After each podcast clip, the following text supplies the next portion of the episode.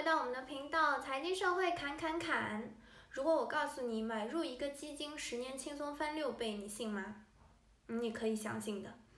二零一零年买入一只指数型基金，长期拿在手中，如今你的收益将超过百分之九十九以上的投资人，甚至超过绝大部分的明星基金经理人。谈到指数型基金投资，就不得不谈到巴菲特和华尔街基金经理人的一场十年赌约。从2008年到2018年，巴菲特只购买标普500指数基金，就是美国的大盘指数型基金，用这个基金去对抗基金经理人精心挑选的五只对冲基金。双方约定十年后比较对冲基金的收益率是否会超过大盘指数，而结果自然是巴菲特赢得了赌局。基金经理人精选的五只基金中，收益最高的十年总收益也不过百分之八十七。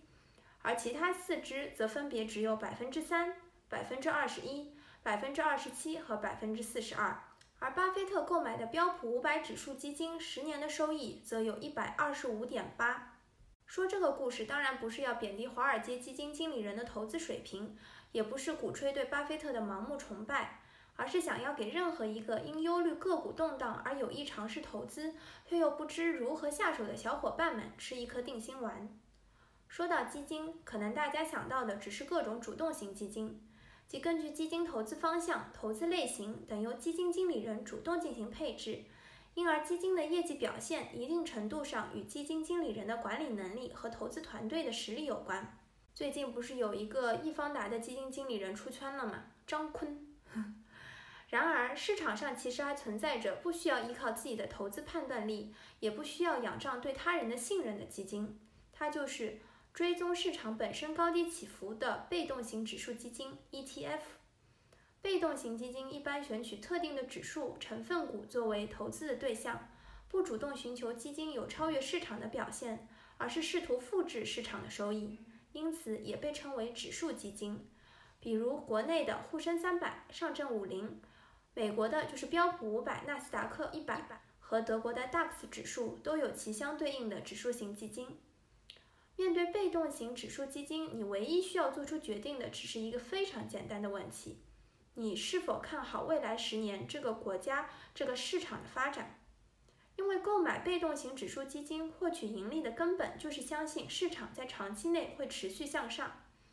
并利用复利在这一段长周期内会产生的滚雪球效应去实现资产的翻番。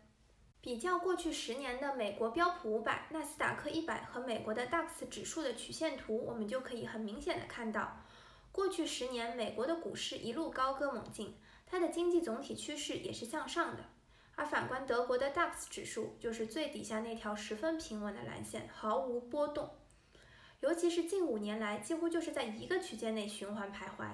这和德国整体的经济趋势是相互映照的。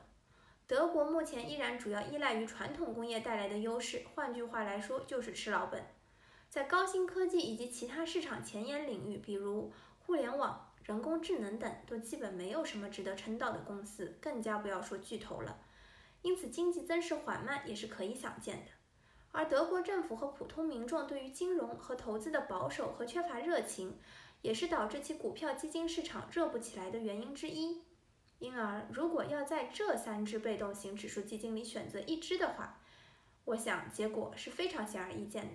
那么，被动型指数基金究竟能给你赚多少钱呢？我们来看一下各大被动型指数基金长期的回报率还是相当有吸引力的。美国标普五百的回报率在五年有百分之六十四，如果拿在手里十年的话，则有百分之两百九十八点四二，而纳斯达克的十年。回报率有百分之五百八十一点九九，也就是说要将近翻了六倍。纳斯达克一百的涨幅五年就实现翻倍，放十年复利就可以帮你再往前翻五个跟头。看一下纳斯达克一百基金的仓位分布，我们就可以知道为什么它可以称之为一个买了就几乎不用去费心的赚钱机器了。三分之一的仓位被苹果、微软和亚马逊几乎平分，一半的仓位都是比如脸书。特斯拉、谷歌、PayPal 等耳熟能详的超级大公司，行业覆盖领域广泛，包括了科技、消费、新能源、医疗、工业和科技金融领域。那么，有人就会比较好奇，那为什么世界上大部分人都无法依照巴菲特的方法变富有呢？这其中当然有很多个体的特殊原因和情况，但是更关键的一点是，很少人愿意慢慢变富，需要拥有超过五年、十年甚至二十年的耐心花在投资上，不被股市的短期波动而影响，的确是非常困难的。